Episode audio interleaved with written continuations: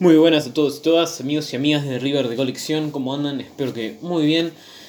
Estamos acá, mi nombre es Gonzalo Extremaduro, para hacer el post partido breve y conciso de lo que fue el encuentro entre Godoy Cruz y River Plate en el Estadio Malvinas Argentinas de Mendoza, con un correcto arbitraje de Mauro Vigliano que se vio una expulsión que era clarísima sobre el final del primer tiempo para Fabián Enríquez, que solamente fue amarilla, así que River debió haber jugado el segundo tiempo con un jugador más, pero no, no fue la decisión correcta de Vigliano, que más allá de eso, que si bien es importante eh, perderte una expulsión para el jugador de Godoy Cruz, en general redondeó un partido correcto, sin demasiadas polémicas, más allá de esa que, bueno, a ver, era importante, pero fue la única queja que se le podría pegar al árbitro argentino.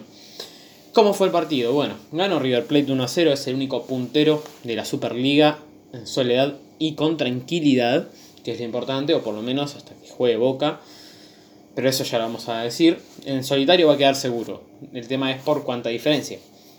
Vamos a ir brevemente con el 11 de cada equipo. Rodrigo Rey en el arco, capitán de Godoy Cruz. Breitenbruch, Ferrari, Herrera, Ibáñez, Carrasco, Andrada, Fabián Enríquez, Alanís, Merentiel y Badaloni fueron los que puso Mario, Mario Siacua, perdón. Desde el inicio, en el banco esperaban Roberto Ramírez, Daniel Ortiz, Vela, Burgoa, González, Freites y La Mónaco. Los 11 del muñeco fueron también el arquero capitán Franco Armani, Paulo Díaz, Rojas, Martínez Cuarta, Montiel, Casco, Nacho Fernández, Enzo Pérez, De la Cruz y arriba Matías Suárez y Rafael Santos Borré. En el banco de suplentes esperaban Bolonia, Angileri, Pinola, sorpresiva suplencia, Quintero, Poncio, Escoco y Prato. Lo de Pinola no, es muy raro porque es el jugador que más flojo venía, así que en River juega el que mejor está, como corresponde en un equipo de su tamaño. Por lo tanto, el ex Rosario Central fue al banco después de mucho tiempo, así en un partido que podía ser de la partida y no había que hacer rotación ni nada, fue nada más por decisión de Marcelo Gallardo.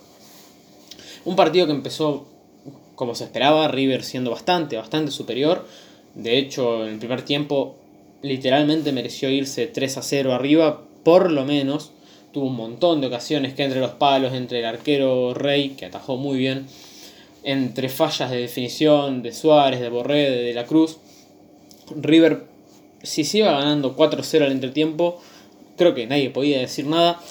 Sin embargo, el único gol que fue del primer tiempo y de todo el partido, de hecho, fue de Matías Suárez en el minuto 16, un tiro libre que no ejecuta muy bien de la Cruz, pega en la barrera. Cuestión, termina la pelota en los pies de De la Cruz nuevamente, que tira un gran centro para que Suárez se eleve de muy buena manera. Y el minuto 16 de esa manera venza a Rodrigo Rey con un muy buen cabezazo esquinado. Nada que hacer para el arquero mendocino que de esa manera veía como su valle en cero se rompía el minuto 16 apenas. Cuestión, como digo, River pudo aprovechar en el primer tiempo para meter varios goles, mínimo, mínimo uno más, pero como muy mínimo. Por lo tanto, mm, a ver, si bien terminó ganando, esto en un partido con un rival de más renombre, que no sea Body Cruz, puede repercutir mucho porque tuvo para sentenciar el partido en los primeros 30 minutos y no lo hizo y lo terminó sufriendo, de hecho. Destacar nuevamente que en el minuto 45 Fabián Enríquez debió haber sido expulsado, pero el árbitro Viliano no pensó lo mismo, evidentemente. Si bien era una roja clarísima, le dejó los tapones marcados a Nacho Fernández y le salía sangre y todo, de hecho, así que fue una pésima decisión del árbitro que en definitiva terminó más o menos perjudicando a River, pero no en el resultado, sino en el desarrollo del juego.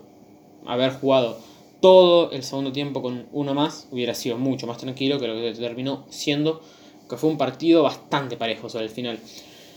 Metió varios cambios, va, los tres cambios, Godoy Cruz para... Entró dos mediocampistas y un enganche, salió un defensor, salieron, salió un 5, salió otro mediocampista de juego, en fin. Equilibró el equipo mucho más para arriba, el local en el 70 entraron Escoco y Prato por Borré y Suárez, que tuvieron una, si bien Suárez metió el gol, tuvieron una noche muy imprecisa para lo que fue la definición. Cerraron una buena cantidad de goles entre los dos. Y el último cambio fue Quintero en el minuto 87 que entró por Nacho Fernández, muy cansado. Casco terminó con alguna molestia, pero no creo que sea nada malo.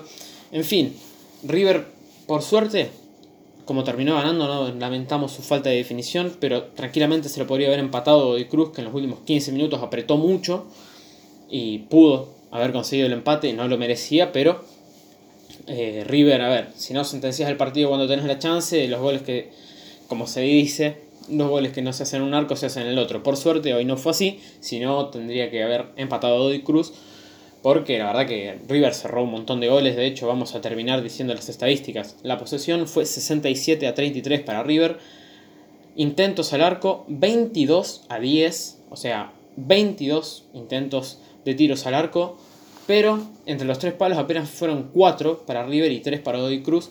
15 faltas cometió el equipo mendocino, 8 el millonario, 4 corners para local y 10 para River Plate. Así que se ven las estadísticas que fue bastante superior River mereció mínimo dos goles más en el primer tiempo, uno como muy mínimo. Por suerte no se terminó lamentando eso, como le puede haber pasado en otro partido.